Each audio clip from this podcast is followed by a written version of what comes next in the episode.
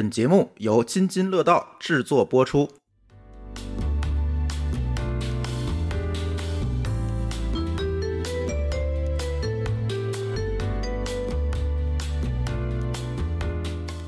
欢迎收听《太难了》，今天呢仍然是我们两周年的特别串台节目对谈。这个过程当中呢，我们就引邀请到了不同播客当中的不同的主播来参与。那今天呢，也是非常的荣幸啊，跟津津乐道的舒淇主播呢串台连线，要来聊话题了。所以。呃，话不多说，还是请舒淇老师自我介绍一下。太难了的听友们，大家好，我是舒淇。呃，我是呃津津乐道的主播。然后我们津津乐道呢是一个播客网络，因为我本身是做互联网产品经理出身的，所以我们除了科技和生活类的话题以外呢，我们还开了一档女生的闲聊类的节目，叫不三不四。啊，这期节目呢，我们也是非常呃荣幸，然后受到了这个太难了他们。呃，李诺老师的这个邀请，然后过来串台，所以我觉得还是很想听一听男生们嗯具体的一些想法和一些讨论的，所以很高兴见到大家。对对对对，当然，其实大家一听就知道了，其实从性别属性上，好像哎，这个太难了，跟不三不四这两档播客呢，就放起来就非常的匹配啊。对，一个是纯男性，一个是纯女性，对吧？是。就听这个名字太难了，这一看就是三个男生。对对对对对，特别特别难，特别难。哎，那你跟我们不三不四和津津乐道的听友们也介绍一下你们节目吧。嗯，好，那个不三不四和津津乐道的听众朋友们，大家好，我是李诺。哎，这位是对，还有一位存在感比较低的张凡 插不进去话是不是？是是，两位主播在啊，插不上话啊。呃，因为我们这档节目太难了呢，很明显就就是一个就是男性视角的一个节目，而且呢。听起来这个名字就比不三不四这个名字更明显一点。然后我们起初要做这档播客呢，其实可以非常坦诚的讲说，因为我们固定的三位主播，男性主播呢，呃，我们生活当中就是相对比较好的朋友。那平时有的时候我们聚在一块儿，就会喜欢聊各种话题。对。那后来呢，了解到播客这种形式之后，我们就发现，哎，原来聊天也可以做节目的。后来我们就说，对 对，后来我们就说，干脆我们就录一个节目，是有关于呃聊天的，呃或者当然可能某种程度上开始会比较局限在男性的视角上，因为我们也有一种期待和感受是什么呢？就是在呃我们自己的所处的生活当中接触到很多的男性来说，其实不太会表达的，哪怕你可能知道很多东西，但是你不知道怎么表达，那我们就希望。通过这种方式，可能呃帮助我们的男性朋友，又或者说吧，给大家有一个示范，其实男性也可以，比如说在呃公开的场合 去揭示自己的软弱啊、迷茫啊等等这些类似这样的感受吧，应该说是。哎，我觉得你们这个行为特别值得表扬和鼓励，就特别值得肯定。播客行业里头有很多很多男性的主播，那他们很少有人愿意去。抛开心扉，讲自己的这些内心的感触，这些比较柔软的东西。因为我觉得男性就是，在社会里头给大家的印象，其实就不太去擅长和愿意去多分享这些东西。嗯嗯嗯，可能不是不擅长，而是那个意愿是否愿意。对，就是我们可以聊经济、聊政治、聊体育，嗯，聊运动，就是可以聊很多呃爱好。周边的很外向的东西，周边的事情，但是往内你的心理活动，呃，我的情感，我的状态是不太愿意去碰触的。嗯，哎，那我特别好奇，你们的听友都是什么样的人？呃，我其实没有真正意义上的去调查过，而且我们到目前为止呢，也没有正式的一个听友群。但是呢，日常我们的播客的留言互动的。其实女性偏多，哎，很有意思啊。对，这我还挺好奇的。大家其实能在里头获得一些，就是什么东西呢？嗯，首先第一点的话呢，我自己接触到，比如说有一些比较年轻的男生，这个私底下沟通交流的时候会提到，哦，其实有一些东西是这个观点或者那个观点，就是可能是。我们相对来说吧，就虽然不说年纪特别大，但是基本上都是已婚，也有比较长的工作时间了。嗯，某种程度上，对于整个在社会上的一些相处啊等等这些，稍微有一些自己的经验。所以呢，就相当于说，可能给一些年轻一点的男性朋友会给到一些的建议，或者说一种启发。嗯，那么一些互动的女性朋友呢，她可能某种程度上是觉得说，哎，原来男生是这样想的啊，又或者说是，呃，可能是对照自己身边的，无论是自己的老公啊、男朋友啊，甚至有的时候是自己的父亲呢，就是身边的一些男性角色。他们是怎么样想这个问题的？又或者怎么样？那大部分的情况下呢，就是一种更接地气的一种男性的形象。嗯嗯嗯，更愿意袒露心扉的男生。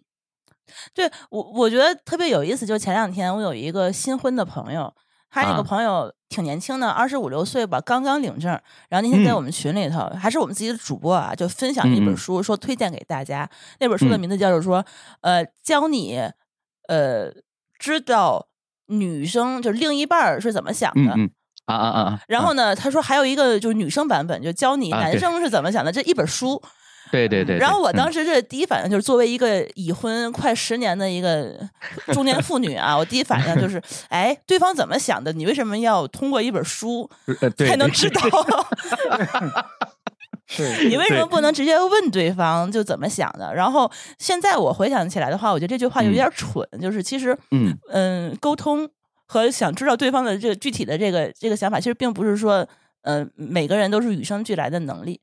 可能在年轻的时候，刚刚开始进入婚姻的时候，就是有一些美好的 幻想，或者是不太理解的东西。我觉得可能并不是这么深刻，然后确实还是需要去学习和多交流的。我觉得这个就是跟我们今天要聊这个话题是非常匹配和吻合的，就是，嗯，因为好好些时候我们是，嗯，有一种类似于说盲目的自信吧，就尤其我想，可能我们回忆到比较青春年少的时候，可能你渴望进入一段亲密关系的时候，你会想当然的觉得，哦，这个爱情应该是怎么样的，或者说你会遇到一个什么样的人，跟他去，呃，怎么样的相处。但是你会发现一件事情，就是那个时候你对另一半以及你对这个两个人亲密关系的想象，基本都来自于你所接触到的影视剧，或者接触到的一些跟爱情相关的故事。实际上，跟你如何去了解一个人、接触一个人、去更好的跟他建立关系是没有关系的。也就是说，这一套的所谓的理论上的东西，人际交往的理论上的东西是不存在的。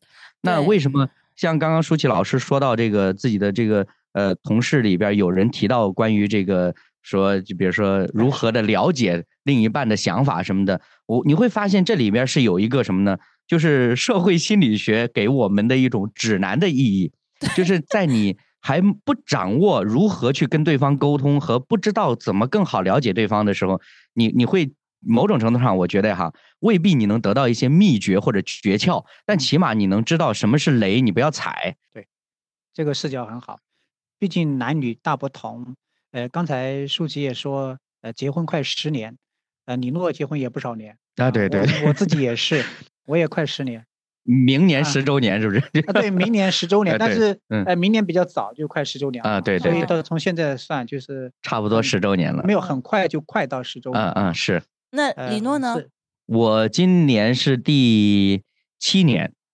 哎，七年之痒的那个七年的，对，哇塞！你你们有没有发现一个很有意思的事情？就是爱情观这个事情，竟然是三位已婚人士多年的人，对我们我们都快痒的不行了。我们为什么要聊爱情观？这个哎，我想问个问题：你们的都都过了十十年、七年的这些人，你们的婚姻里头还有多少爱情的成分？你们就开始聊爱情观？什么？其实。我自己其实我看到了舒淇跟李诺你们两个发的那个大纲，嗯，其中李诺说的还有多少爱情的成分？嗯，呃，这个问题很难回答的。对对对，为什么呢？因为两个人没有组建家庭的时候，他们两个人互相吸引的就就是爱情啊，就是爱情。嗯，但是到现在呢，我们都结婚多年，十年，我们按十年算啊，虽然你没到十年，就是这样子。其实。呃，你对对方的那种爱意，或者说责任，或者说担当，你很难区分说，哦，这百分之五十是爱情，那百分之五十是亲情、责任和亲情，你很难去区分的，他们就糅合在一起。我是我这样去分享呢，并不是对这个问题的逃避，嗯，而是呃真实的感受，是因为你分不清了。对你，你分不清说，呃，我今天的这个举动是出于浓浓的爱情的爱意，还是出于浓浓的亲情的感情的流露啊？你很难去区分它的成分的。嗯嗯嗯，我理解。它它融合在一起。对，那那我我也我也回应一下吧，就是待会儿我再问舒淇老师。不是一开始我是觉得你可能会先问我，所以我先发制人，你知道吗？啊，恭喜你！是是是，但但是你不可以抄袭别人的答案，反正你逃避不了的，你知道吗？就是对，因为我觉得你这个问题真的很尖锐。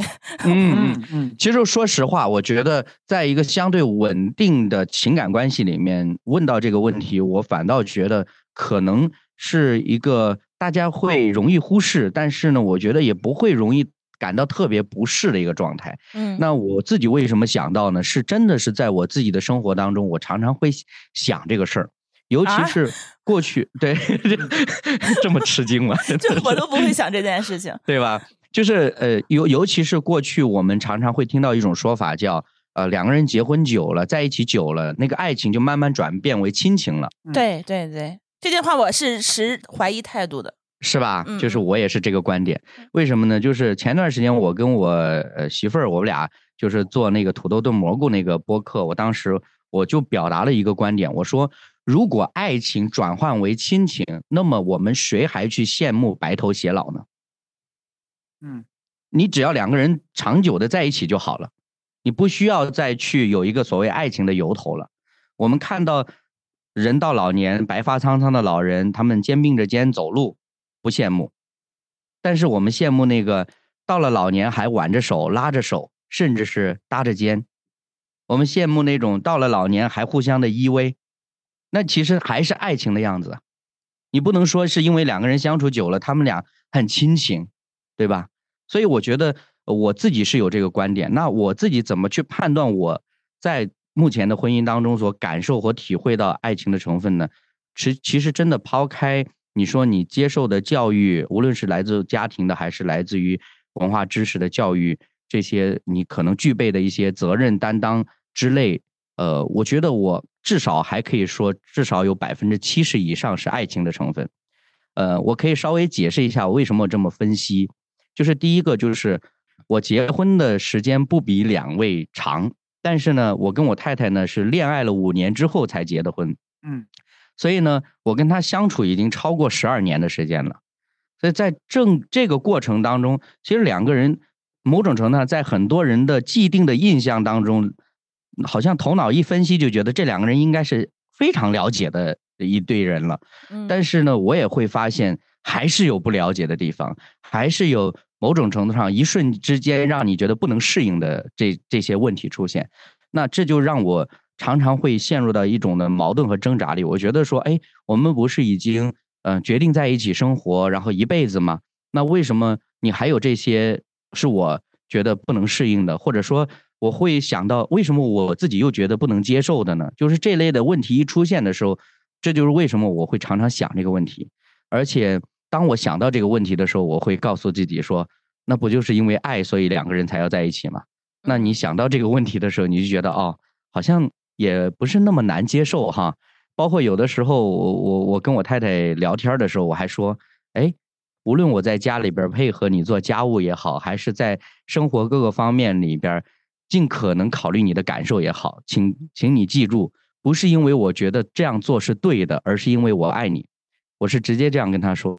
呃，因为我我不是这样的一个本性的人，啊，我我如果是我自己一个人待在一个房间里边，我一定不是照着那样子的一种生活方式。那我也可以理解成你其实是因为有担当嘛，那是因为爱他呀。嗯，那那你的这个名词解释可能有不同的角度。但是你要知道，就是现代社会，这是我们今天要讨论的问题之一，就是现代社会男性的担当有很多时候被误解为我赚钱回家养家。是我我我认可李诺的表达，就是说现在妻子在家里很辛苦，那我到家呢，我可以选择躺在沙发上，在那里看手机，我什么什么都不做。嗯，那另外一种呢，就是我去忙家务，嗯，做一顿好吃的饭。嗯嗯，是吧？我我认可你的表达，就是说，哎呀，我按照我的本性，这不，我其实这些事情我是不愿意做的。那因为我爱你，所以我这样做。嗯，那你要从这个角度来说呢，哎，我确实是。做了很多我本性不愿意做的家务。嗯，真的是这样。对呀，嗯，对，那那你为什么要去遮掩它呢？就是会不会你作为男性有一种羞耻感，说我我已经到了一个年龄了，呃，我不再去需要去表达爱了呢？嗯，哎，这是下一个问题。对你先，你先不是你第一个问题是舒淇还没对你先听我说完，我我还要表达另外一件事，就是我我可以非常直白且坦诚的讲，说我常常有的时候，我我看着我太太的脸的时候，我会看很久。哇塞，哎哎，你你颠覆了我的这个 对你的认识，就是就是我说我看很久是。我真的有的时候，我心里在琢磨，我说还是这个人这么好看啊，越变越美。对我看了十几年还没有看腻他，就就就真的是这样子，因为是半夜瞪着他看吗？那不会不会，在饭桌上看着他，哎，真好看，媳妇儿，让我看看你，就差不多类似这样子。哇塞！我被你感动了。没有，我必须承认，我要是抽离出来，我站在一个第三方的角度看我自己这个状态，我也觉得很难理解。真的，就是你已经相处十几年的时间，而且按我们身边很多朋友讲说，哎呀，你们在一起就是以前都呃如何，现在又如何，就是好像在他们眼里，我们都已经就是产生多么大的变化了。但实际上，我有的时候真的看久了，嗯。就确实觉得，哎呀，还是挺好看的。嗯，呃，李诺给不单单是给我们榜样了，他也给了我们答案嘛。而且刚才其实给了一个数据，叫百分之七十，我们都听到了。嗯，那那百分之三十是什么？百分之三十肯定就是因为，嗯，觉得还是就是我刚刚提到的，说你可能相处了很久，但是还是有一些东西，比如说对方没有。呃，某种程度上，我觉得这个是变成说我们自己在婚姻或者说亲密关系里边那种的期待。有的时候你可能觉得说相处久了，你应该懂我的呀。呃，甚至我觉得在我们的传统文化里边，真的是可能哈，我就我说可能是不是一种谎言，就觉得说，诶，真正幸福的家庭就是不需要沟通，大家都会过得很舒服的。但是我还是觉得说有些东西，嗯。嗯，当你去沟通了之后，哎，你没有得到一个特别好的回应，就是比如说你了解他的脾气等等之类的，你还是会觉得不够完美吧？那那我我可不可以这么理解，就是你结婚的时候是百分之百，现在变成了百分之七十？啊，那倒不是。你怎么把这个问题问的比他问你还要更尖锐？那不是，就因为我我一直以为他会回答我那百分之三十，比如说是友情、是亲情或者是什么。他他回答的是一个就是模棱两可的，不知道是什么的莫名其妙的东西啊。呃，因为我我自己的理解也是，两个人尤其是亲密关系里边，他除了爱情不应该存在其他东西。嗯，这这是我的理解哈，这只仅代表我自己。那我我理解的那百分之三十是对一种不完美状态的一种形容。OK，对，确确实确实是，我觉得呃，我能够 get 到一点点，不能完全 get 到你你所说的这些事儿。但是我确实也觉得，就是我我不知道你们是几岁结婚的，我结婚的时候是三十岁。那个时候，我觉得在二十对三十岁这这一段时间，女生对于婚姻和爱情之间的这个理解，是跟我在三十到四十岁之间是完全不同的。年轻的时候，尤其是呃，比如在学生时期，其实我觉得我们从就是喜欢的那种那种感情是，我觉得更像是一股激情，就是可能是新鲜感，或者是呃陪伴感，或者是怎样的，就是情绪价值。嗯，对，我觉得可能是因为年轻的还是话喜欢那种性格迥异的，然后可能会觉得哎，呃，比较。呃，显眼的或者是比较阳光的那种，就是那种感觉的话，因为是跟我本自己反差比较大，所以我觉得可能是一种吸引力。但是在结婚的时候，我们结婚的时候其实也有很多选择，到底是选择爱情还是选择面包？啊哈，呃，我我不知道男生可能也会有这样的选择，但是我我起码是在我当时的周边的很多朋友，我我所看到的，他们结婚的时候那个选择，并不一定百分之百都选择爱情。嗯，因为他们有些地方的，就是介绍的，我我看到他们认识可能也就两个月，或者是短短的一个月就去闪婚领证，我不觉得他们之间的爱情浓厚到什么程度。嗯，所以我是觉得你刚才那句话就是说，婚姻之后肯定是，呃，就只有爱情的这件事呢，其实我是打一个问号的，就是起码在在我来看，你还是对感情是有一些不切实际的理想化的这么一个状态。是，但是的。反反观我自己，我自己结婚的时候，我是选择爱情的那一部分。所以说我到现在结婚这么多年，其实也没有小孩儿。哦，然后呢，我们也没有跟父母同住，所以他其实还是保持着一直是婚前的那种两人，嗯，一起相处的这个模式。其实我觉得他算是一个，也算是一个长跑。啊哈！所以这么多年，我是认为我的状态跟当年是没有其他就特别多的变化，但是肯定是有争吵。因为争吵的话，我觉得可能是存在一些我当年的美好幻想，然后最后发现可能 跟实际是有有差别的。这个是肯定有，但我不觉得它这个东西是减分项。嗯，我觉得可能是我自己在当年没有呃很好的学习，或者很过多深入的了解，或者是我不知道。这个婚姻到底是一个什么东西？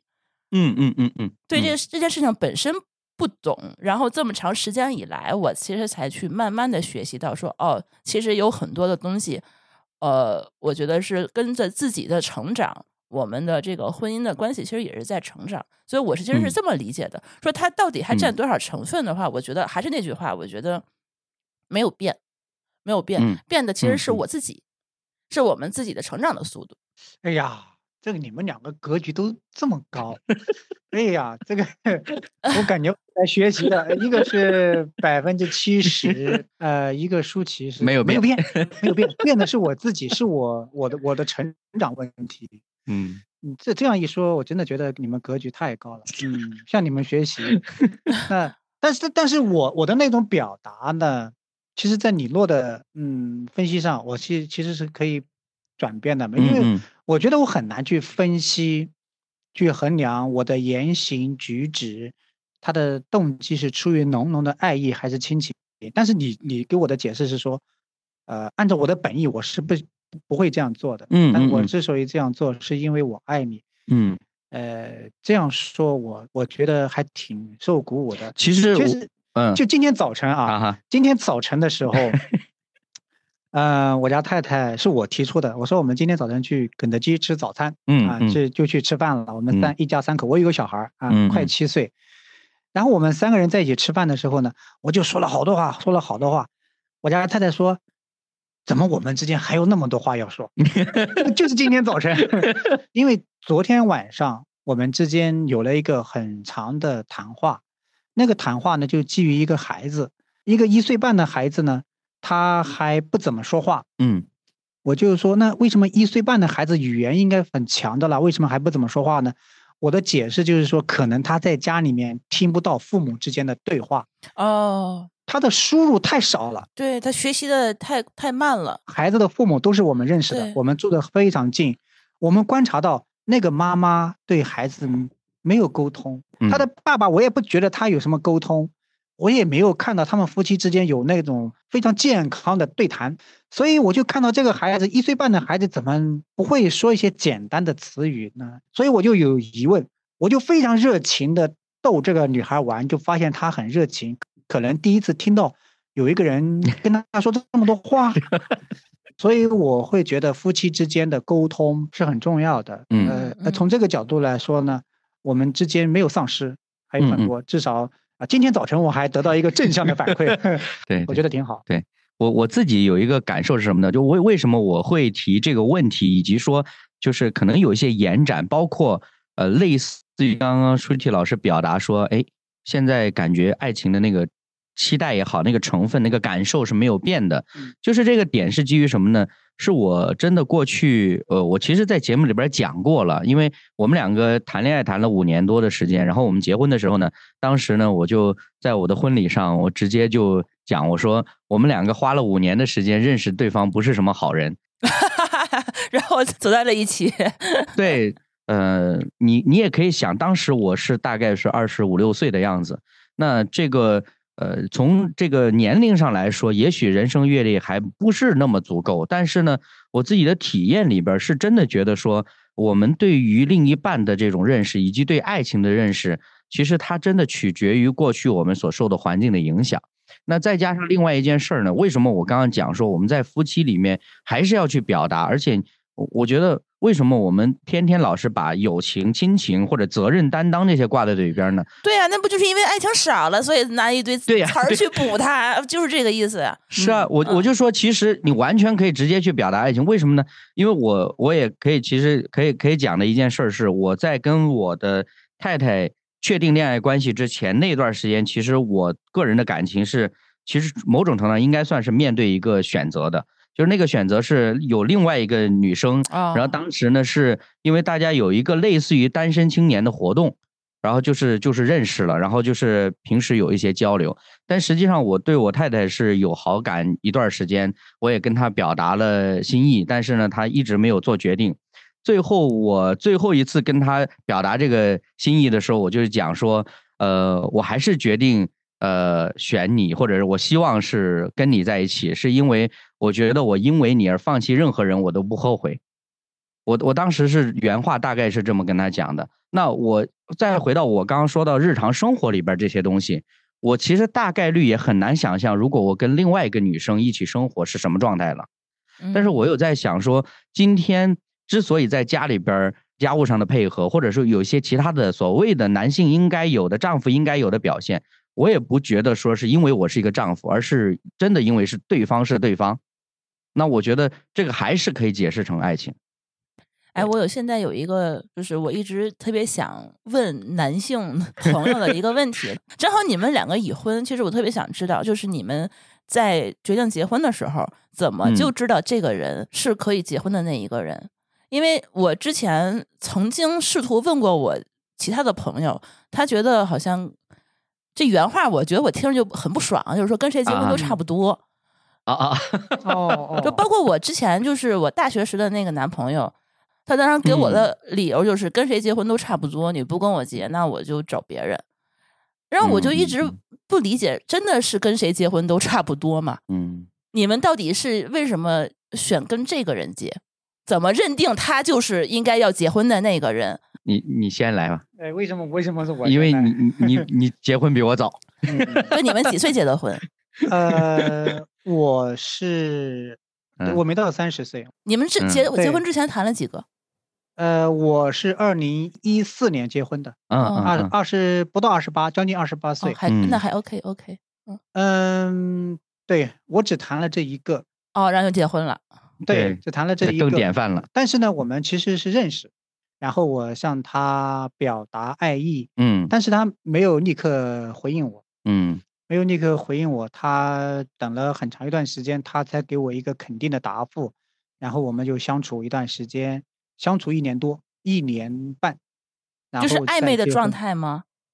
啊，不是，正式就是恋爱，OK，恋爱，对对对对对对，我已经向他表达，但他没有同意的时间，其实也持续很久。嗯，对他要观察、考察你，他要对 考对考察一下。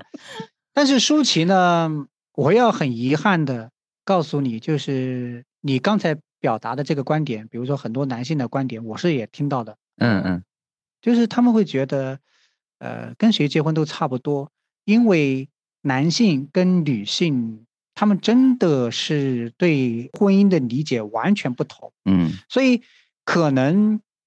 呃，这就是为什么很多的男性，即便是结婚以后，他也不觉得妻子是一个需要被尊重的另一半，他只觉得可能是跟我组建了一个家庭，我在外面怎么样，我的生活怎么样是另外一回事，跟你无关的。他是把两件事割裂的非常开来。嗯，我见过很多这样的例子，甚至包括我有一个比较亲近的人，他的道德没有获得我的认可的。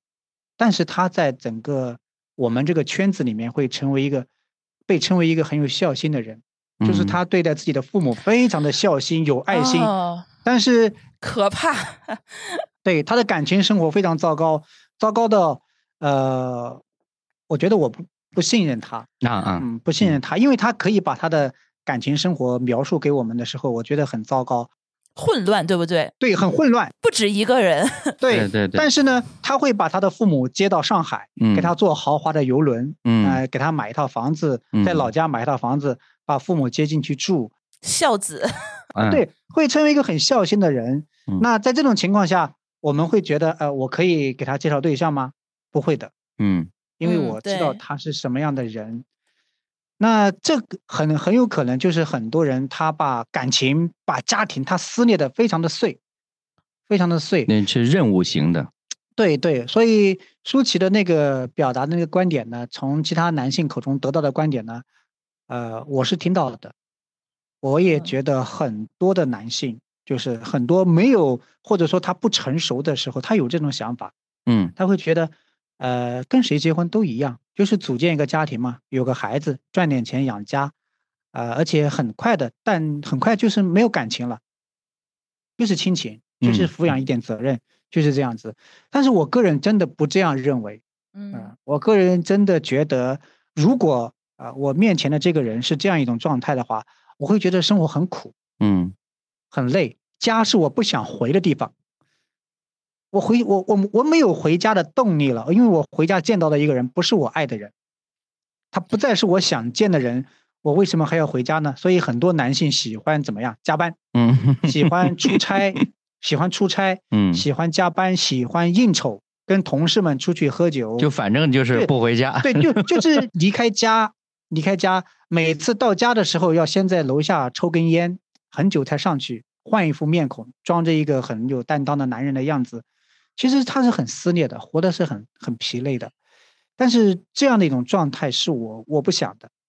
我觉得，呃，家是我想回的地方，嗯，才是可以的啊。所以，呃，如果要我回应舒淇的问题，我觉得那是呃一部分人的观点。我们要知道，男性跟女性对待婚姻的观点是不同的，但是我个人是不能这样接受的。那你是怎么确定的？啊，你是说确定这个人就是我想结婚的人，对吧？嗯，对。嗯，因为你只试了这一个，你也没有试第二个，你怎么这一试就中了，就准了？而且你能够保证跟他过一辈子？哎，你不能这样说，保证啊！哦，不不不不，所以你们结婚之前也没有想过说是要过一辈子，是吗？呃，不是不是，我我说的意思就是我们对未来是不知道，但是呢，我曾经跟我太太表达过这样一句话，我说，就像你说的，我们好像走婚姻走过这么多年，即便让我再来一次的机会，我还是想选择跟你组建家庭。嗯，我跟你说，哎，我给你个标准答案，你跟他下次这么说，说我下辈子还要跟你结婚。下辈子，你你不要再说你刚才那句话，教你一下。看来看来我们还是不行，就听听女性怎么想。对对，我我我觉得我跟他结婚到现在为止，我都非常的感恩知足，而且是很幸福。嗯，他逃避我这个问题，你发现了吗？不是，这个张凡大概可能你到现在还不知道怎么回答这个问题。其实 其实要要回答舒呃舒淇的这个问题呢，嗯嗯，我就是觉得在我当下就是在那个处境当中，我会觉得我遇到的是对的人。嗯，但是呢，因为我的眼光是很短浅的，我不知道我呃四十岁五十岁的时候怎么还会认为这是对的人吗？我只能说，在我。跟他结婚的时候，我认为这是对的人，但是透过这十年呢，我验证了我当初的选择是对的。OK，这个这个算是标准答案这是 OK，这是可以的，我觉得，因为你当时确实觉得他是 OK 的啊。对对，因为当时呢，我的在在那个年代嘛，那那个处境下，十年前，嗯，我要跟他结婚的时候，在那样的一个认知里面，嗯，我就觉得这是对的人，这是我想要牵手一起走的人。嗯嗯。但其实呢，我们现在回忆起来，我们眼光那个处境下所说的永远，其实是很短暂。对对对，是的，很短暂。是的，我们只能说，哎，走过了十年，这十年的光阴和经历，婚姻生活，呃，让我确定当初的选择依然是对的。嗯嗯，哎，我也期待二十年、三十年的时候回忆过来，那个选择是无比的正确。都是感恩的，嗯。让他一说，我觉得我自己这个问题好尖锐。来，你录，换你了。啊，换我了。对，我可以理解的，就是我自己在想这个问题的时候呢，我，嗯，就回想我自己对于亲密关系的一个可以说是观点吧。呃，我好像有印象，尤其是进入社会开始工作之后。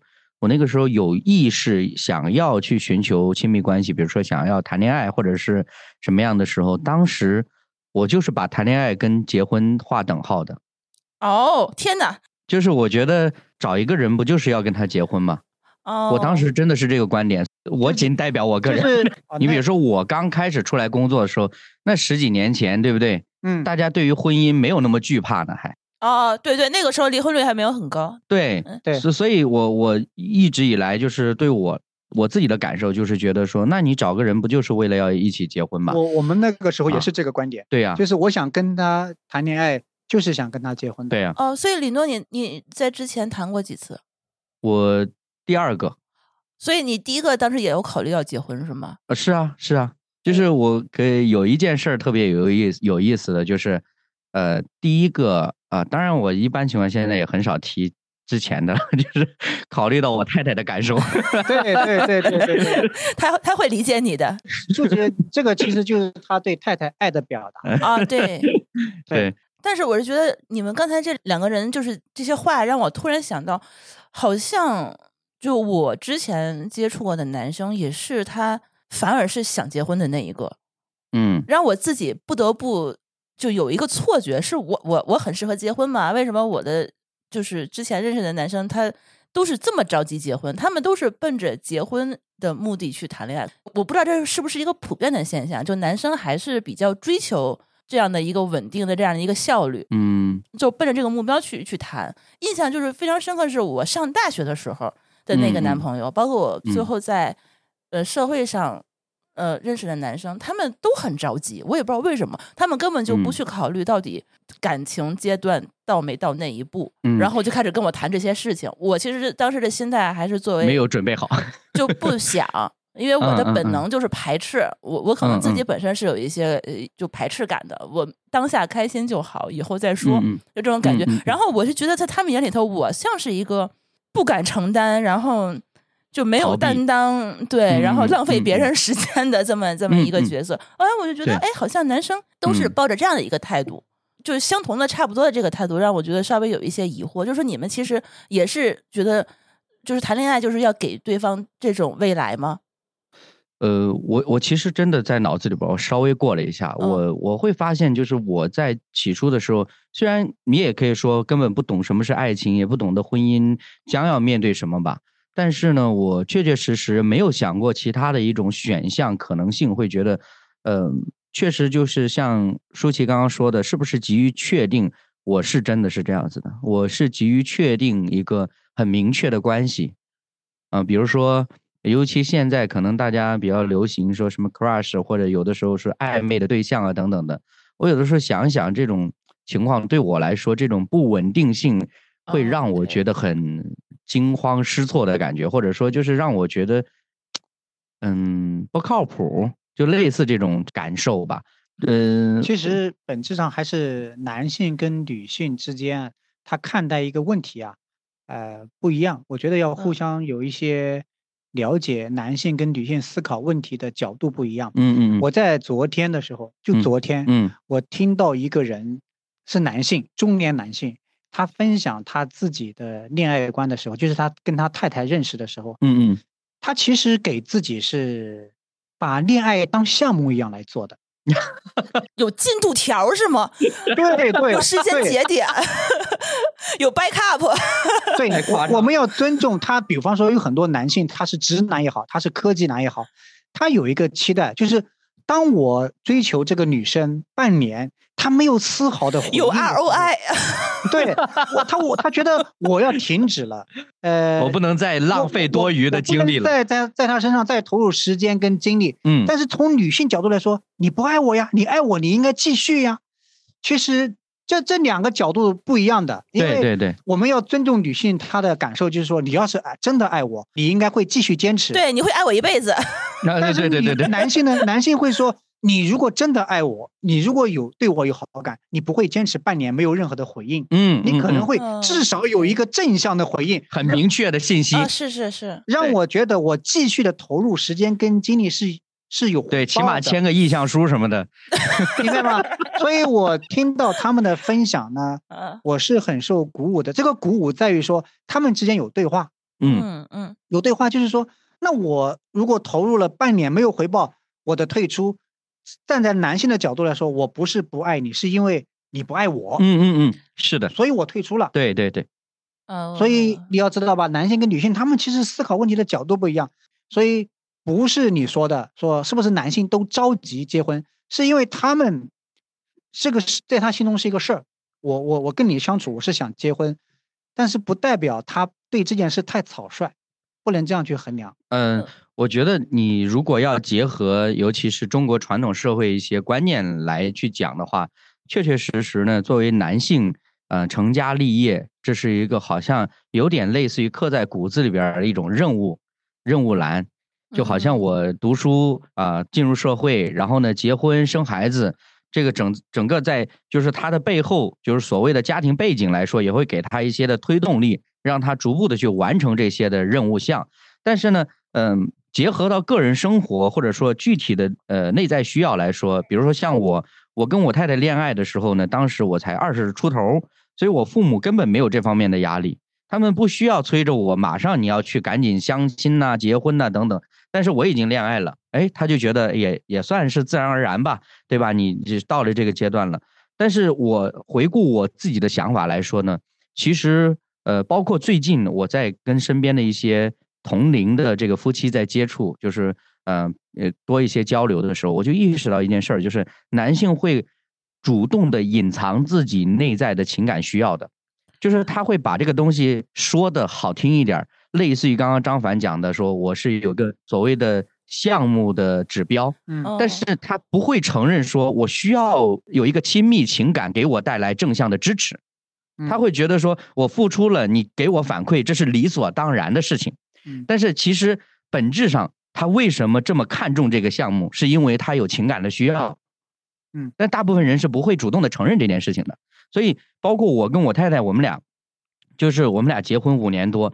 你知道我们的结婚的日子怎么定出来的吗？就是五年多的时间了，好像一开始大家就觉得，哎，年轻嘛，你那谈恋爱你这谈几年也无所谓。后来呢，就身边有一些朋友，尤其是长辈呢，就开始关注了，就是动不动就跟我爸妈说，这俩还不结婚，那是要干啥呢？就是类似。那后来就突然有一天有一个饭局啊，这个饭局呢，就说这个又长辈又开始问了，说啥时候结婚呢？就类似这些东西，对。当时呢，我们就真的，我们俩脑子里边没想这个事儿。但是我我其实可以坦诚的讲，是我的太太她的脑子里边没想这个事儿。嗯，那为什么我在他的观察里边，我会发现女性在情感上更独立。嗯嗯，就其实她也需要一个固定的一个呃爱意的表达或者情感的支持。但是呢，至少在初期的时候，她不会愿意为了某些说好像稳住你，然后呢去呃牺牲自己过多。所以，我我们两个就是当他不着急结婚的时候，我好像也没有什么理由说咱们俩赶紧去领证吧，就是这种感觉。那么，直到这个长辈们问了，然后我们就想想，哦，好像我们这么过，将来可能也大概是这么过啊，也没什么大问大问题，我们就定吧，就就结婚吧。呃，特别自然的、很随意的啊，然后我们就已经定了婚姻婚礼的日子了，就这样。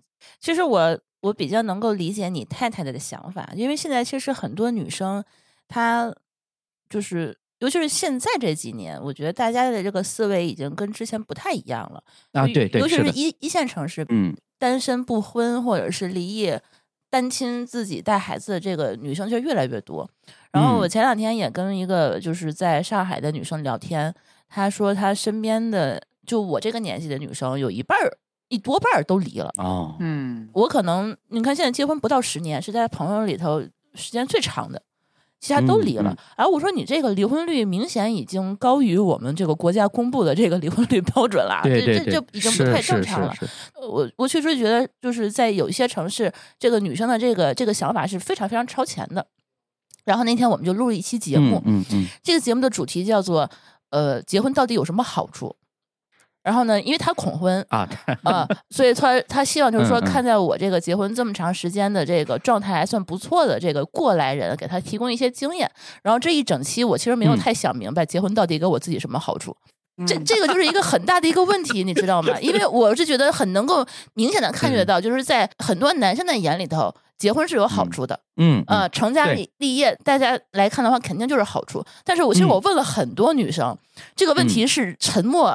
是大部分人给我的回复，是，所以我们有的时候会意识到这个东西为什么这么有，有时候会有一些抗拒，是我们女生其实能够看到未来。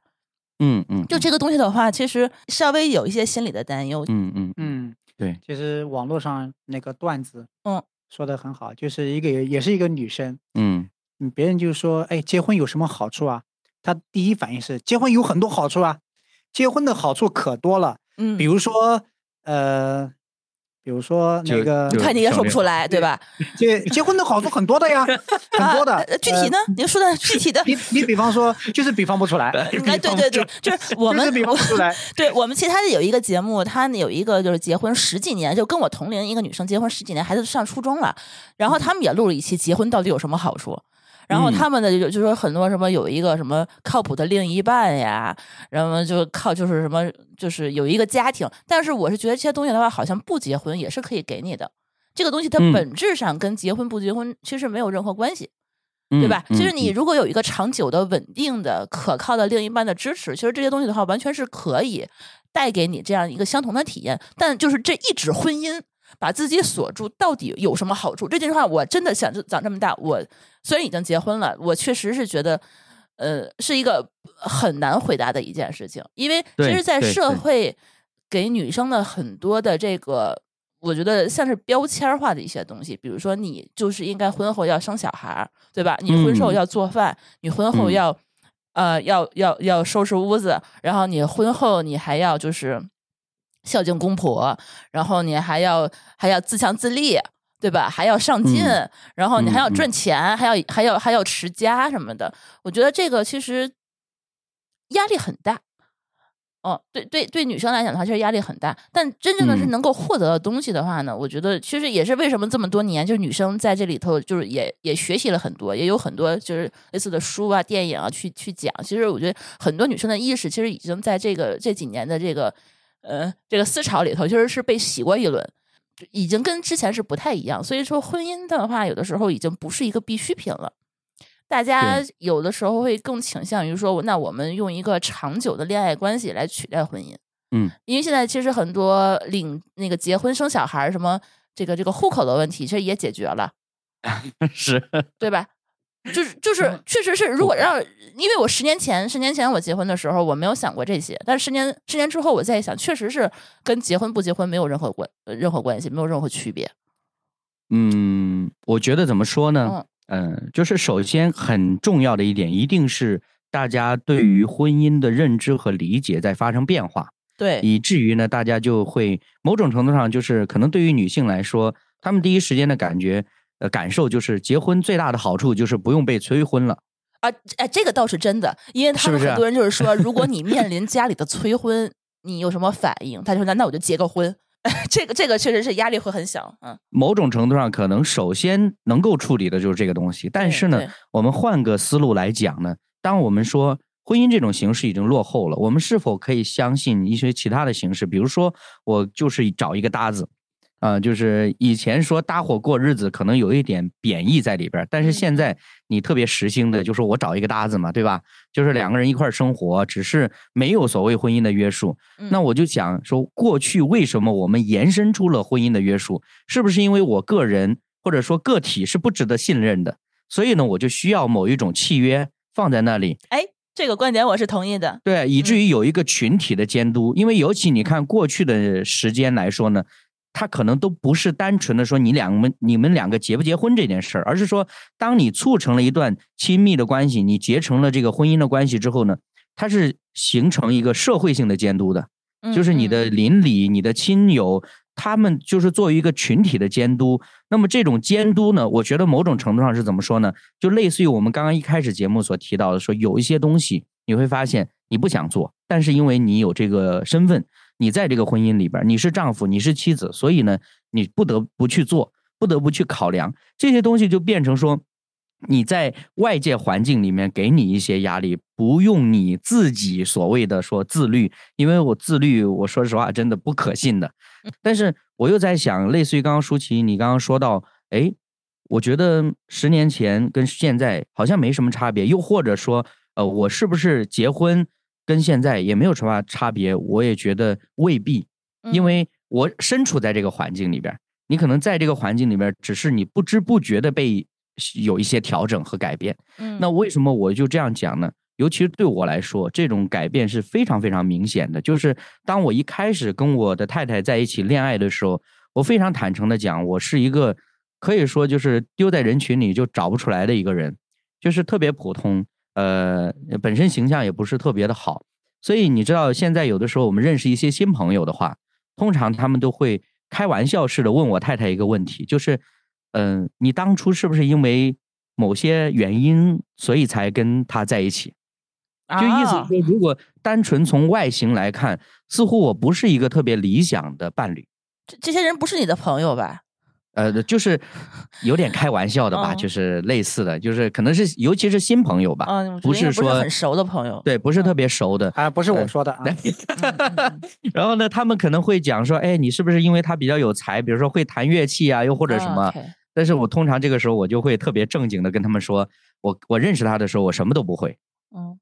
就是我，但是你回到我现在在呃处境里边，结合我过去的，也许可能有一些女性朋友就会讲，哦，原来我结婚真的对男性有很大的好处啊。但是我想这个点，我我觉得可以抛开性别来看，就是从一个个体的角度，我认为这段关系带给我很多正向的激励，就是无论是你个人技能上面的学习，还是你对自己提升的一些要求。就还是回到我前面讲的，说我是就是是因为对方，所以你愿意去做这些，你愿意去调整，你愿意去改变，你愿意去学习。所以我觉得亲密关系本身它带给我们的其中一个点，就是说，当你处在一个健康的亲密关系里面的时候，它会带给你很多正向的支持。这种正向支持是你从父母、从你的朋友、从你的同事、从各个方面都得不到的。只有这个跟你最亲的、跟你朝夕相处这个人，可以带给你那种比较深入的一种 power。但另外一个层面就是说什么呢？就是我们也都知道一件事儿，就是呃，所谓的亲密关系，很多的时候会互相成为彼此的镜子。就是你看到自己里面很赤裸的一些东西，甚至是某种程度上你就是不堪入目的东西。而呃，这种婚姻。我我至始至终认为，正确的婚姻观念也会使我们能够很平静，或者说带着一种很就是客观的一种心态来面对彼此的这种难堪，以至于呢，我们更深入的认识自己。但问题的关键是什么呢？现如今我们看到的很多是失败的案例。以至于大家就开始质疑婚姻这种政策，对，或者说这种形式，对。那我从始至终我都不觉得是婚姻的形式出了问题，只不过是参与婚姻的人有问题，是人有问题。那包括为什么刚刚张凡就是脱口而出说，我可不敢保证。其实我觉得不是说张凡好像我要推卸责任，而是基于我们对自己的认识和了解，就是对对于你内心的那种，或者内在的那种。就可能就是你恶也好，或者说什么也好，就是你会很难以说，呃，大言不惭的，或者说摸着自己良心的说，我一定没有问题。这个某种程度上，这这是一种很虚无缥缈的答案，这也不是我们想表达的。所以我觉得，呃，我如果一直盯着一种失败的一种状态，再去质疑这个形式有问题，这就跟我们看多了车祸，就觉得这个世界上不应该有车一样。嗯嗯。其实呢，呃，我我有很多问题想回应的。就是我如果现在，我现在如果听到一个二十岁左右的男孩对另外一个女孩说“我会爱你到死，爱你到永远”，我会觉得特别空。孩子，你知道永远是什么吗？你知道到死是什么吗？所以，正是基于我们自己作为男性，我们对自己，呃，知道我们是不可靠的，知道出问题的是人，不是婚姻这个制度。所以我们很多时候不敢轻易的说“永远”“一辈子”“到死”这样的词词语，而是说啊，我觉得你是对的人，我我就是这样。有有的时候他的表达的方式是不一样子。那对于刚才李洛所说的那个群体和社会性监督呢，结合啊舒淇所说的那个一纸婚约把我束缚住了。其实现在的一纸婚约呢，那个证件已经束缚不了人了。对对对 对。那那个证件，它根本束缚不了我们的。嗯嗯，他人们随意的就结婚了，随意的就离婚了。反而呢，什么叫群体性监督呢？我不知道你们的父母有没有领结婚证呀？啊哈，我的父母是没有领结婚证啊。对呀，他们那个年代没有，年代是不需要结婚证件的。嗯可能吧？他多大呀？嗯，呃，六十多，六十多，就比比较偏远的地方。对，偏远的。哦，OK，哦，OK，OK。但是生小孩也不需要结婚证去领那个准生证之类的东西哈。你没有，舒淇，你是出生在哪里？出生在医院还是出生在家里？在在在医院的。啊，我们是我是出生在家里。你是出生，他是在家里出生的。我们是，我们那个接生婆到家里。对对啊，对啊。那你们上户口也是就是找就村里边看证明嘛。所以你看，你会发现我们的身份证件的出生日期，嗯，都错的，有很多。父母也不不识字，也不记得你什么时候出生的。父母不识字，嗯嗯，他去民政局、去派出所登记的时候，嗯，呃，说我孩子呃多少号出生，嗯，说的是农历。哦哦哦哦，呃，我是对对对对，然后就随便写，写的是写成阳历的，对，所以出生日期都是不对的。嗯，然后有的名字呢，说我孩子叫什么名字。那个上证件的人听不懂，就随便写。哦，好像这个我是知道，这对 对不对？对，所以我们我们父母他们那一辈，我回去走访我们乡下的农村嘛，嗯嗯，他们是没有结婚证的，嗯，但是在一起一辈子，他那个不是靠那一纸婚约来束缚的，对，靠的是这个盟约的关系，被周边社群所认可的这样一种啊彼此委身和接纳的关系，嗯，让他们有这样的。义务也有这样的责任，说我们要走下去的。呃，这是我的观察，包括对你刚才的回应。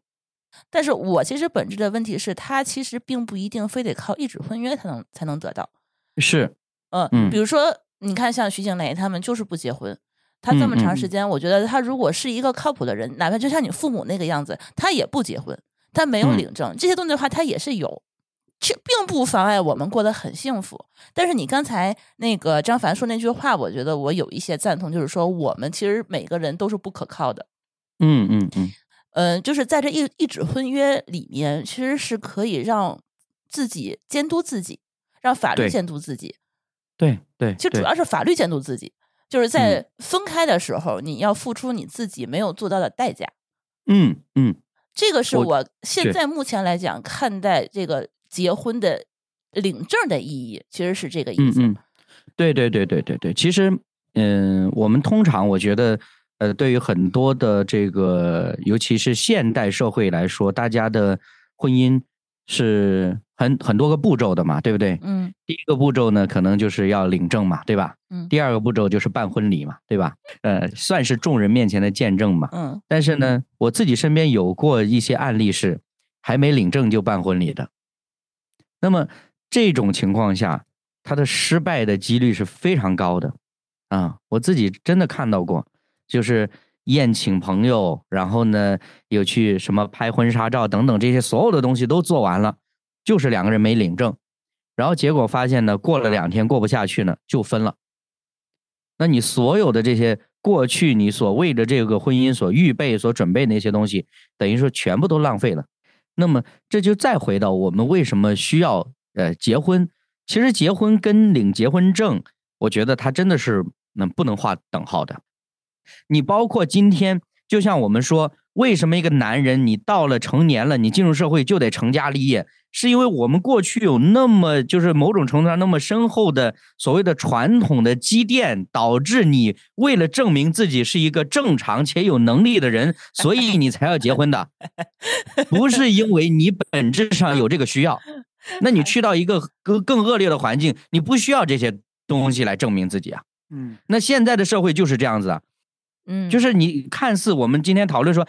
结婚有什么好处？我们其实讨，大家讨论的用的是同一个名词，但讨论的根本不是一一件事情。嗯，对，因为现在大家讨论的是结婚证所带来的契约要求对。我有什么好处。我们不排斥的是长久的亲密关系，对，只是这一纸证明，是。因为它涉及到法律这个东西，嗯，那就是证明，就是说我们一旦出现冲突的时候，可能每个人在面对冲突的时候，他的解决方式是不同的。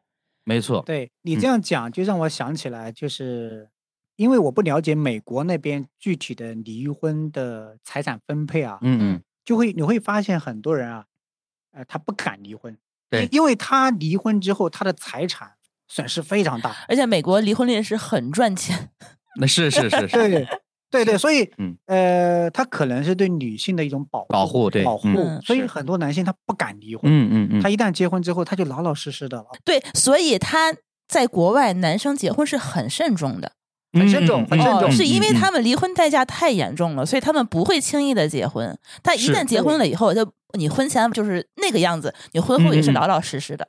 对对对对对对，我就看到很多人嘛，因为我透过一些新闻板块啊，了解到他们的处境，他很聪明啊，那个代价他承担不起，呃，这挺有意思的。所以我们探讨的是那样一个证件对我有什么好处？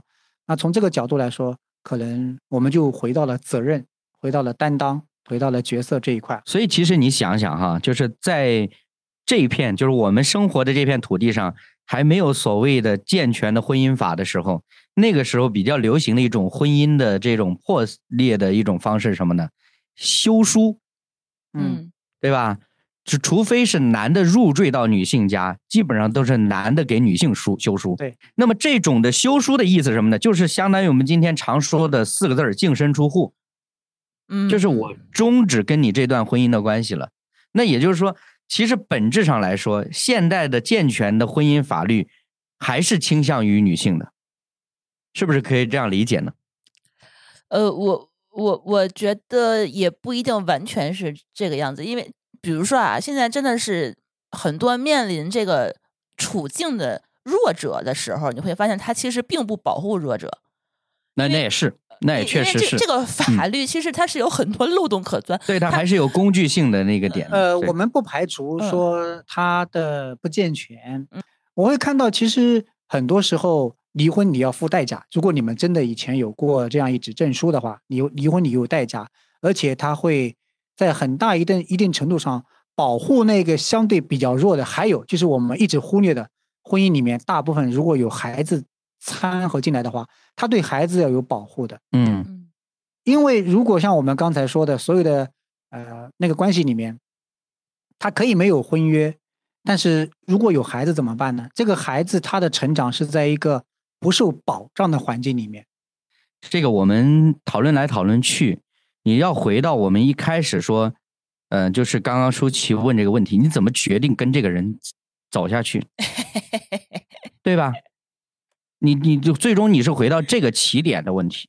对。但是我们真正想一想，一个真正对婚姻有期待、有盼望的一个人，他在整个失败的婚姻里边，那个失败的痛苦究竟在哪里？那个痛苦一定不是因为他们离婚之后他得到了一部分，甚至没有得到财产。那个痛苦其实是贯穿在他整个婚姻生活的过程当中的。为什么要决定离开呢？那现在就是很多，尤其对于女性来说，我其实尝试理解呢，可能会觉得说，好像有一些男性肆无忌惮的，以为有了一纸婚书就可以约束住我。然后呢，随你的意，你想在外边做什么就做什么，甚至类似于像舒淇刚刚讲的，如果你，对吧，找不到一个好的律师，很有可能在这个过程当中，你的损失是更大的。那么，真正的痛苦是在这个过程里边。其实，包括我自己身边有一些，呃，未婚的一些朋友，有的时候跟我聊这个问题的时候。我常常就是问类似的问题，就是你怎么会决定要跟哪一个人要一起走下去？就是这件事儿是你必须先问清楚自己的。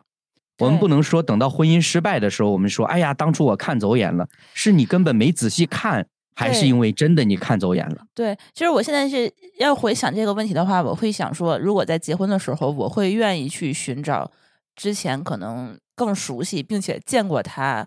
有其他感情经历的这样的一个人，因为你 你你会从他的过往的处理方式，能够大概看得到他就是结束一段感情的时候他的态度和方法，他是不是一个嗯愿意善良的人，有担当的，对，或者是他会不会处理感情？因为很多人其实不太会分手，嗯嗯嗯嗯，也不太会呃处理矛盾。所以，就一旦扯皮很难看的时候，它其实是对双方都很长时间的一个伤害。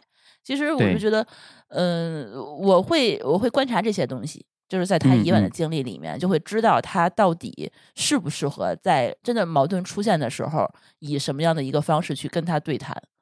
嗯嗯嗯嗯，是可以讲理的，还是得得 用一些呃法律的保护？嗯嗯，对，我觉得这个非常非常重要，尤其是对于任何一个你没有进入婚姻，无论你恐不恐婚吧，嗯，就是有时候呃父母催婚啦，环境逼迫啦，我就必须要马上去解决一段关系。即便是这样子，我觉得有的时候我都是鼓励大家不要那么着急的去确定什么东西。嗯，我可以很坦白讲，就是像呃我自己在办完婚礼的，就是没过多长时间吧，就身边有一个朋友就问我说：“哎呀，现在结婚了有没有感觉什么不一样啊？”然后呢，我就说。我们俩谈五年多了，没有啥不一样，除了晚上不用送他回家了。嗯，那那我们当时结婚的时候，我跟我朋友就说，我相当于是补领了两年的结婚证啊，就就没有任何区别跟婚前。嗯，所以就是刚才就是就我也回想到，就你刚才所说，就是就是谈恋爱的时候就奔着结婚去的。现在一看的话，我再想一想的话，会觉得很恐怖。就如果我我的年轻的时候有一个男朋友跟我这么说。我可能就会觉得压力非常非常大，特别大，嗯，对，特别特别大，因为其实，在我来看，就是年轻的时候都是以体验为先，以感受为先，就是呃，世界之大，我可以多出去看一看。对，如果当时就让我就以年轻的这种，呃，这么年轻的视角去去看待未来，这么长时间一定要做出的承诺，我觉得是一个我可能自己都觉得自己做不到的一件事情。然后压力之下，可能自己会做出什么样的呃行为和和后果，我觉得自己都是不可知的。因为我觉得对自己都不了解，何谈对另外一个人？所以，我我当时其实我也算是比较比较晚婚的一个人，我算是我我可能比你们俩结婚都晚，嗯，对吧？我三十岁才结的婚，但是在别人来看的话，其实我也算是还早，还算早的。我现在 周边周边有有些女生像我这个年纪还是没有结婚。嗯嗯，大家其实还是对这个问题的话，稍微还是有一些嗯，稍微有一些谨慎。是，所以嗯，还会渴望进入婚姻吗？就是 我我我说的就是那些没有进入婚姻的，嗯嗯，他我觉得就是作为有一些女生来讲的话，我觉得这个社会压力其实是一个挺大的一个问题。对对对，是的。其实我们从小其实还会就不停的会有人在旁边给你这个说什么时候我就应该做什么事情，然后呢。呃，就是你可能的年纪越来越大，有可能就被挑剩下了。这这这句话，我觉得从小，我觉得应该每个人可能都会或多或少听过一些这些不舒服的话。就是这这个这个社会年龄对我们就是现代人的这些约束，我觉得，嗯，你可以去不用管它，因为这个毕竟还是随着这个阅历的增长，其实有些话可以不用去听。但是就是有一个东西，我觉得可能是我们不得不去面对的事情，就是这个最佳生育年龄。这个东西的话，永远一直存在。嗯嗯，就是我觉得他可能对女生这种这人生进度的这个催促感会更加急迫一点。嗯嗯嗯，包括我认识很多，就是说他确实是不着急结婚啊，三十多岁、三十五六才结婚，然后一结婚就开始就生小孩。对对对。说实话，这个东西一讲就又更复杂了，因为 包括生育问题也拿拿出来。对啊，结婚要不要生小孩，对吧？是不是一定要生？嗯嗯。两个人的观念一不一致，比如说婚前之前有没有讨论过这个问题？我觉得都是一个很重要的事情。对，这个就是谈恋爱该该谈的事情呀。对，谈恋爱就是因为谈恋爱，它不单单是。在一起吃饭，风花雪月。对他，其实健康的恋爱关系有很多很多内容要去谈的。嗯，呃，我们财产的管理，嗯，以及工作职业的规划，呃，还有就是你说的要不要小孩儿，对，嗯，等等。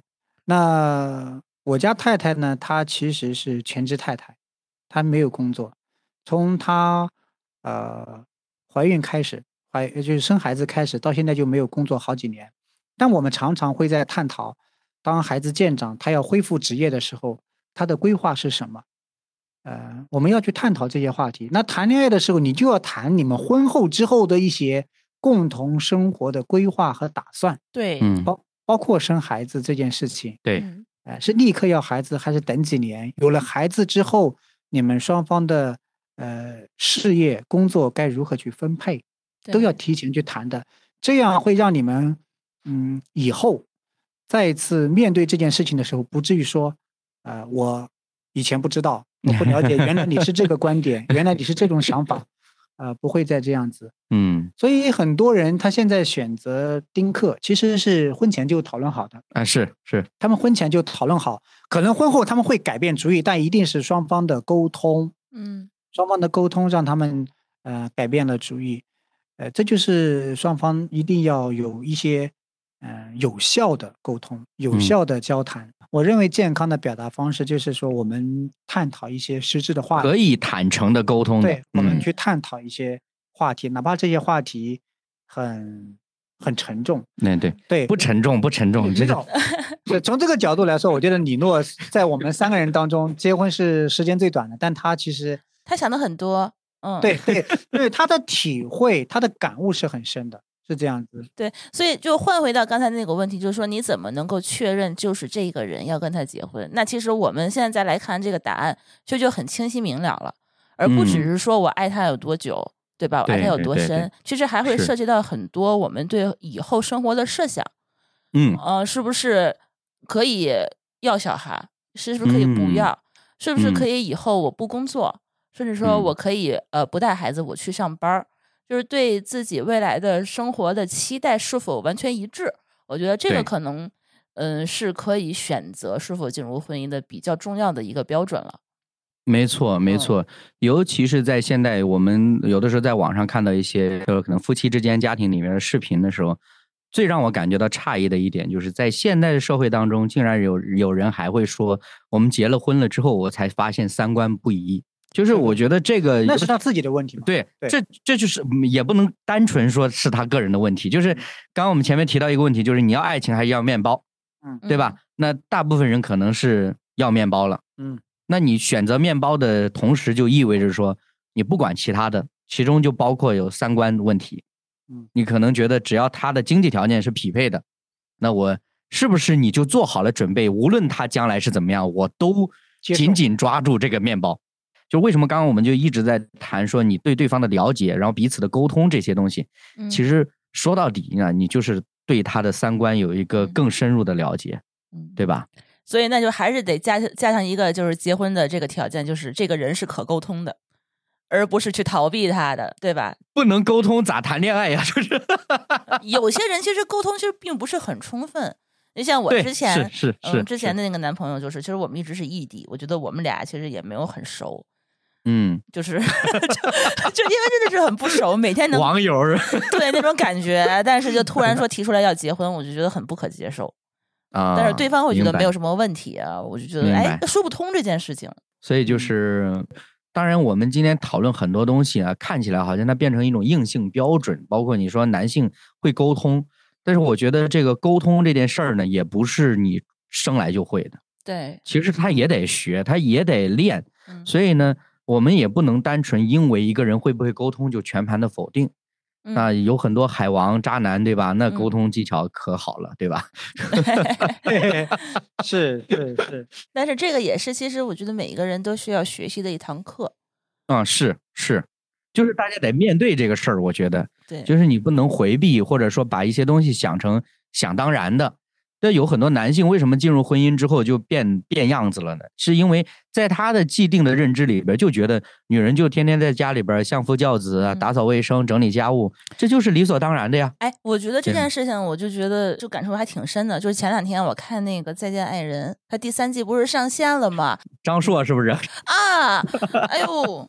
气坏了，这真的是，哎呦，我的天呐，我我就每礼拜我得盯着他，就是你怎么能够，就是说潜意识里头觉得女生就应该去做饭，然后就应该收拾屋子。我不知道你们就是对女生就是不做饭不收拾屋子是怎么看？反正我作为我自己来讲，就特别感激我老公对我没有这样的这一个硬性要求，他允许我不做饭，允许我不收拾屋子，允许我去请保洁做这件事情。嗯，就没有说是非得就是 应该怎样，就是甚至他愿意去多帮忙去做一些这件事情，我觉得这是我心存感非常非常感激的一件事情，就是他尊重。这个某种程度上已经在现在来说就是非常。呃，珍惜的一种 生活的状态了，已经就是真的会有人天生的认为女性你就应该待在家里做这些。哎，其实挺多的，其实挺多的，嗯，只是咱们的群体里面可能比较少一点。群体里面可能会 比较少。就是我觉得这个还是取决于你双方的这种了解嘛，对吧？你过去如果对他有充分的了解，或者说如果两个人恋爱的时候，哎呀，这个其中一方表现的特别殷勤，天天我给你做饭吃，甚至承诺了将来我给你做饭吃，那对方理解或者是误以为你结婚了之后就是这样子的，那我觉得情有可原的，对吧？靠这个抓住男人的胃啊！哎，对对对对。但是但是其实坦白讲呢，我说到这儿呢，我又在想，其实我发现呢，呃，包括我认识有一些年长一点，就是长辈来说吧。其实可能，尤其是妻子，那确实是在家里边就是主要做家务啊等等之类的，这种就是说她的丈夫的这种大男子主义是非常明显的，就是确实是认为说妻子就应该在家做这些。那妻子呢，有的时候会有一种感觉什么呢？就是说妻子会觉得说，凭什么你就啊，你就是享受，凭什么你就不能多做一点？对，其实可能他们未必是受到现代很多呃女性。觉醒的这些的影响，而是说积累了这么多年的怨气，对这种怨气非常明显的，我能够感受到，就是他一边又做了，一边又抱怨了，你知道吗？就是这种特别拧巴、特别矛盾的状态。这个时候，我就应该给给天津男生打个广告，就是是吧？啊，就是我我为什么特别喜欢天津的男生，是因为天津的男生几乎每一个他都会做饭。啊，是吧？这个而且做的非常非常好吃，你知道天津的特别吃好吃的特别多嘛，所以大家的这个嘴就很刁，所以男生他都喜欢在家，几乎什么菜都会做。就我认识的，就是我们家家人和呃我朋友他们家，几乎都是一到过年过节下厨的都是男生，嗯，就是家里的长辈都是呃男人下厨，因为只有大菜是他们做，女女生都是在下面打下手的。我觉得这个要。打个广告，真的是。对对对对对对对对，这这个其实很有必要，而且是一边唱歌一边做那种，你听着播客一边做，特别的享受，一边唱歌一边做，这是一个开心的这么的一个心态。哎，其实某种程度上，你想啊，就是好不容易有一个假期了，过年了，喜庆的日子里边，好不容易我可以露一手了，你知道吗？这种状态。是是是，嗯，今天聊的这个话题呢，我觉得其实，呃。跟我一开始理理解的不一样，咱们一开始准备的特别学术，是不是？对对对，我没事，我那个提纲是 ChatGPT 写的，真的吗？对，所以 真的是啊，所以他还是不懂我们人类，不懂不懂不懂。呃，但是虽然聊的跟我一开始呃理解的不一样，但是嗯，我们聊的这个板块呢，其实是很好的，因为人需要梳理，嗯，啊，特别是我们去。看待婚姻、看待爱情、看待家庭的时候，需要这样一个梳理。呃，我不知道听节目的人他的处境是怎么样嘛？嗯嗯。但是从一个男性，呃，结婚近十年的男性，他可以跟另外两个人坐下来去梳理自己的婚姻、家庭、爱情以及对另一半的认识和了解，这件事情本身呢，就有了价值和意义，而不是一种逃避。就是我现在。拒绝跟任何人去谈论我的个人事情，拒绝去谈论婚姻，对对，谈论爱情，谈论家庭生活，觉得那些事情都不值得谈。哎，别提了，就是都是没没什么好谈的，有什么可谈的？这才是更多中年男性的真实样子。嗯嗯。对我之前看那个《再见爱人》就印象特别深，他们三个女生，嗯，一个车嘛，他坐下来的话，大家寒暄都是，哎，你们为什么来上这个节目？你们到底出了什么问题啊？然后你们有什么情况？那个三个男生就开始，哎，这风景不错，哎，哎，这个，这个今天这个这个这个车是咱怎么住？就就开始避重就轻，就避而不谈。大家可能不太善于去想。那到底是不是自己真的是有问题了？自己应该怎么才能做得更好一些？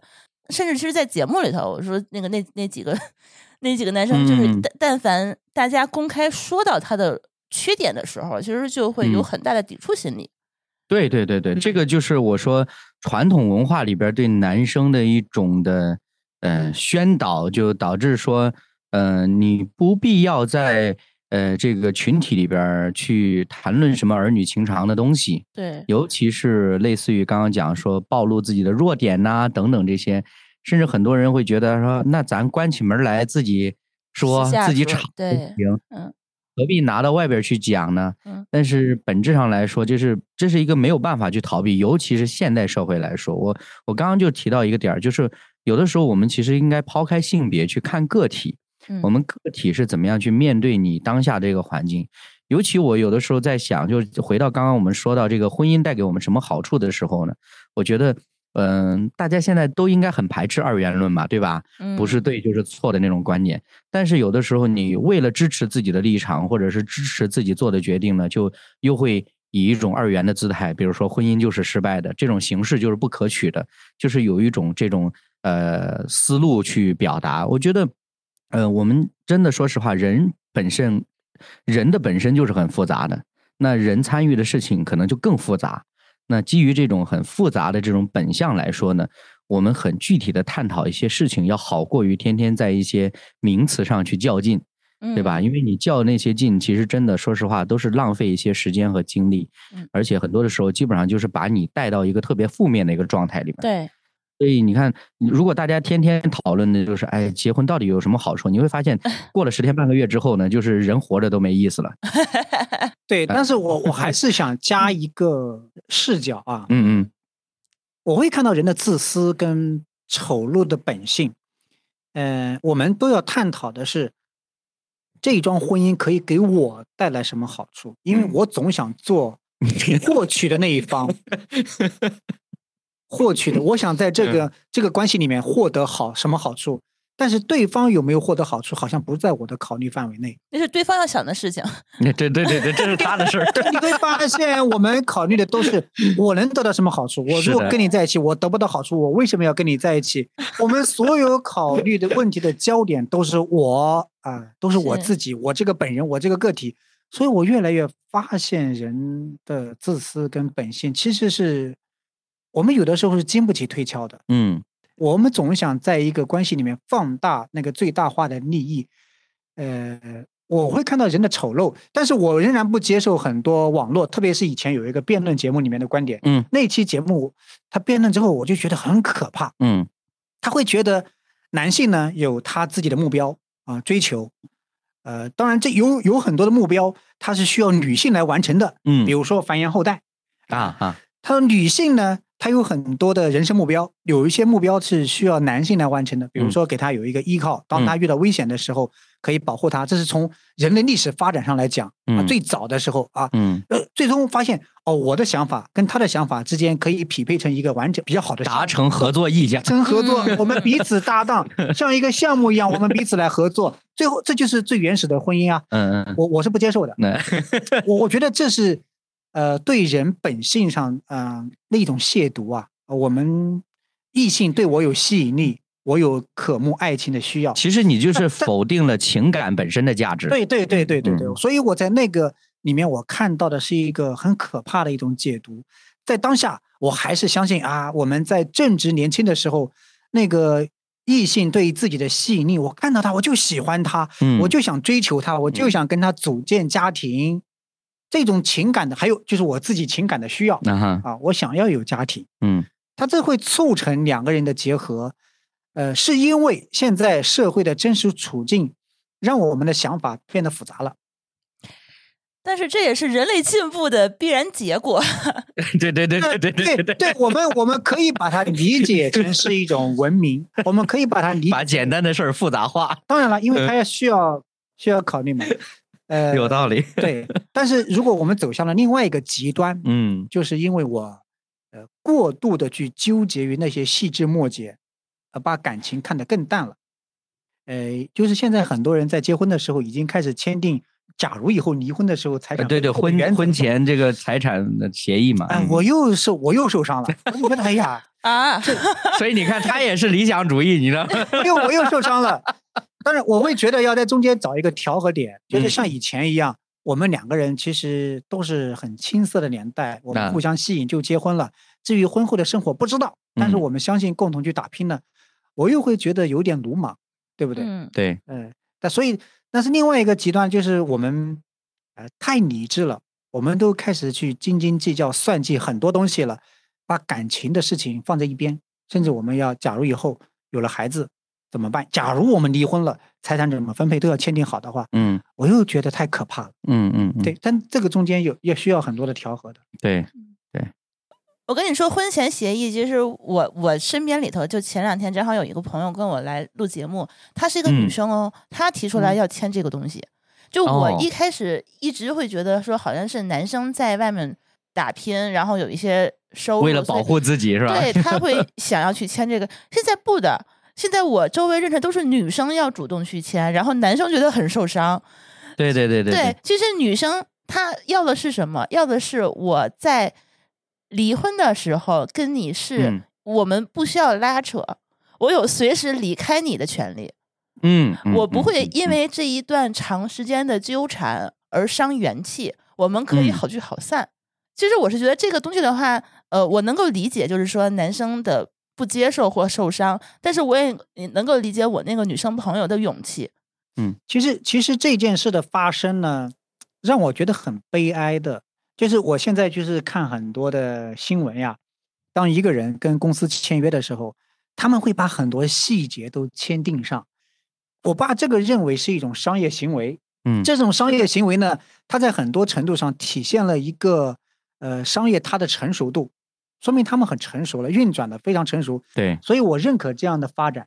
但是当我认为可能是最后一片净土，婚姻也开始引入这样的原则规则的时候，嗯，我看到的是一种一种悲观，对，但是我还是觉得是人出了问题嘛，因为人变得不可靠了，嗯，不值得信任了，所以才会出现这样的问题的，嗯嗯嗯，对，所以其实我真的是觉得，尤其比如说像舒淇举的她这个女性朋友这个例子来说，她想要签一个协议，我觉得如果是作为他爱的或者爱他的那一方。就是出于尊重的角度签一个协议而已嘛，对吧？除非除非有一种情况是，嗯，我们就是可能这种揣测是有点恶意的，就是除非你本身就没有做好委身的准备，或者说你自己就是心里有鬼的，你心里心虚，所以你不敢签这样的协议。我觉得合同本身它的出发点一定是促进彼此的互相成就的。合同的本质上是这个意义，如果不是的话呢，那么签一张纸按个手印而已，对吧？为什么要闹得那么僵呢？所以有很多的时候，为什么说是双方的沟通很重要呢？就是这种沟通是促进你更了解他处理事情的方式究竟是怎么样子的。有些人就是希望好聚好散，对吧？那我我就呃结束一段感情，那我就结束了。换一句话来说呢，出于我个人对于关系的认识和理解。我是否愿意委身在一个关系里？这个委身呢，甚至包括了一种事情，就比如说啊，我们都知道西式婚礼里面都会有一些婚前的誓言嘛，无论生老病死啊等等之类的。这个我，这个我其实我还蛮感触的，就在西式婚礼里头，他们都会发誓，就是说我们要直到死亡才能将我们分开。但是我前两天我看别人的那个视频，我才知道，咱们国内的人很多结婚的时候是不发这个誓的。啊，对对，是的，是采取那个形式，但是没有这个环节。呃，对，就是嗯，大家都是对这件事避而不谈，我不发誓，嗯嗯嗯嗯嗯嗯，就是证明我以后我不用有心理的这个这个罪恶感，对对对对，是吗？对，但是我的观察就是发现，现在很多的婚庆公司司仪他会加上这个环节呀。啊，那那你有没有沟通好？就看你新人的需要嘛，新人需要就就有。明白。但其实你知道，那天我还在琢磨一件事儿，就是中式婚礼跟西式婚礼究竟有什么区别？传统的中式婚礼好像大家看到的都是布局或者说服装上面的，包括流程上的区别。但是你会发现，其实它的核心呢是接近的。我那天就在分析，比如说为什么要对吧？一拜天一拜天地。嗯，天地为证嘛，嗯嗯，二拜高堂什么的，就是长辈的监督嘛，嗯，夫妻对拜就是彼此对对彼此建立盟约，对建立盟约嘛。其实跟西式婚礼本质上没有太大的差别。西式婚礼是上帝嘛？对对对对对，就是类似于舒淇刚刚讲的，很多人就免去这个东西呢，就是就是好像心理上有一种类似于说我不用为这个承担什么，但是其实你会发现婚礼呀，就是还是我们今天讨论的那个点。证书从来不是关键的，但其实对于一个婚姻来说，它其实真的婚礼的仪式更重要。嗯，就是你在这个婚礼上，你有什么样的表态，你的态度，对，这个才是最重要的。对，哎呀，希望我们这期节目不会让大家都对婚姻感到恐惧哈。希望还是能够给大家一些正向的反思，就更能理智的看待这件事情。对对对对对，我觉得这个尤其是到。可能是到我们这个年龄吧。如果说再年长一点，可能我们说出来东西就不一样了。但是我觉得，至少在当下这个环境里边，既然对吧，大家都呃觉得自己有足够的分辨能力了，那我们就对于婚姻这件事情、恋爱这件事情更重视一点点。而且呢，为什么嗯，我个人我还是坚持说，恋爱它应该是走向婚姻的呢？是因为在我的观念里面，你的恋爱。是因为你尝试，你预备要找一个人，将来跟他组建一个家庭，那么是通过两人彼此的配合和努力，将来这个家庭可能成为一个某种程度上是一个美满的家庭的一个状态。这是一个我对婚姻的认知，或者以及对于前期恋爱的感受。我觉得不会的，我觉得大家听到我们这期节目，应该不会说对婚姻呃恐惧的。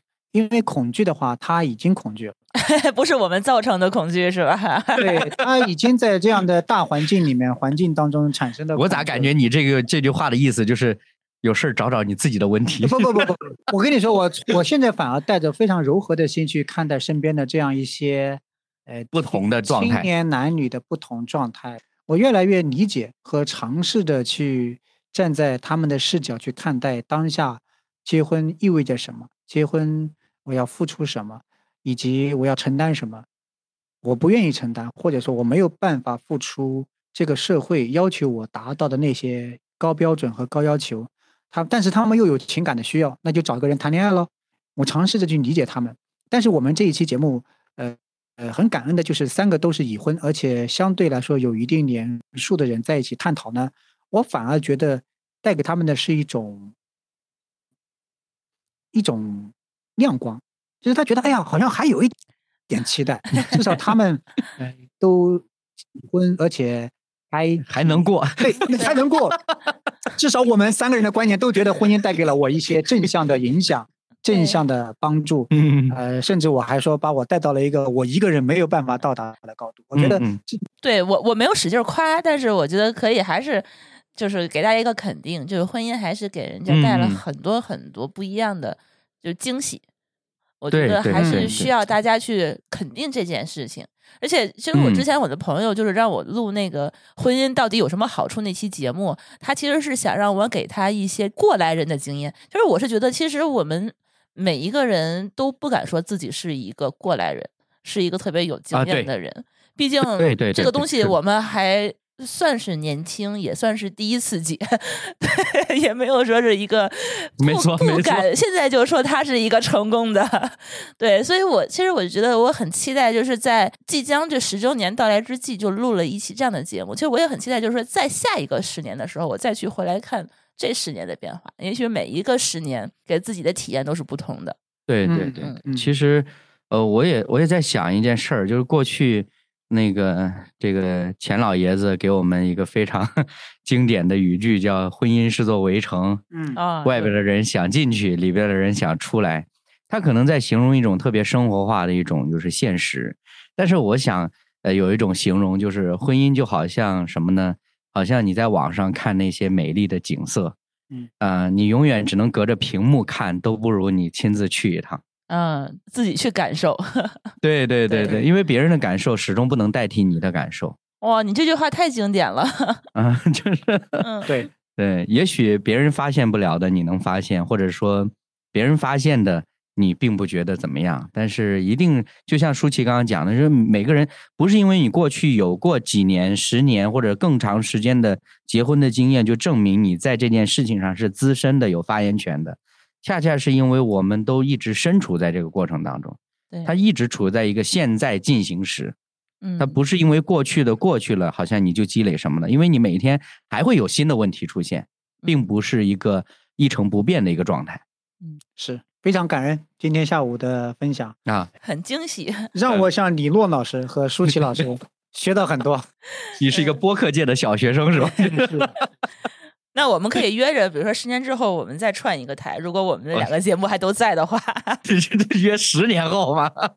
真的是有梦想啊！对呀，对呀，要不咱每年约一次吧？就是可以，可以啊，没问题。嗯，收获颇多。嗯，这个机会很难。我们还活着，节目还活着，婚姻还健在，婚姻还很美满。每年过来打个卡。对对对对，可以可以，这个可以可以打个卡可以。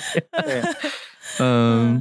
反正呢，今天这一期节目对我来说是非常非常惊喜的，嗯，然后我也觉得说很难得，嗯，刚好因为这个太难了两周年的时间呢，我就想过去好像太难了，总是男人男人男人都是男性的观点，嗯，那今天那我们就呃，这这这个这个十月份整个十月份我们都是播的就是特别的节目，嗯，就是跟不同的。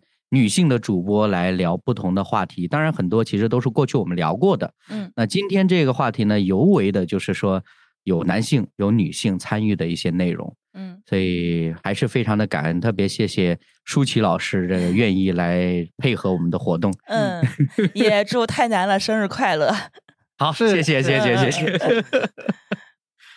好，那我们今天就这样吧。感谢大家关注收听我们的节目，我是李诺，我是张凡，我是舒淇，我们有机会再来聊天，再见，拜拜。感谢您收听本期节目。本期播客节目由津津乐道制作播出。您也可以在我们的官网 d a o 点 f m 找到我们的更多内容作品。如果您喜欢我们的节目，欢迎在微信、微博、朋友圈等社交媒体转发分享。您的分享对我们而言十分重要。如果您希望与我们互动，可以关注我们的微信公众号“津津乐道播客”，天津的津，欢乐的乐，道路的道。在关注后按提示操作即可加入我们的听友社群。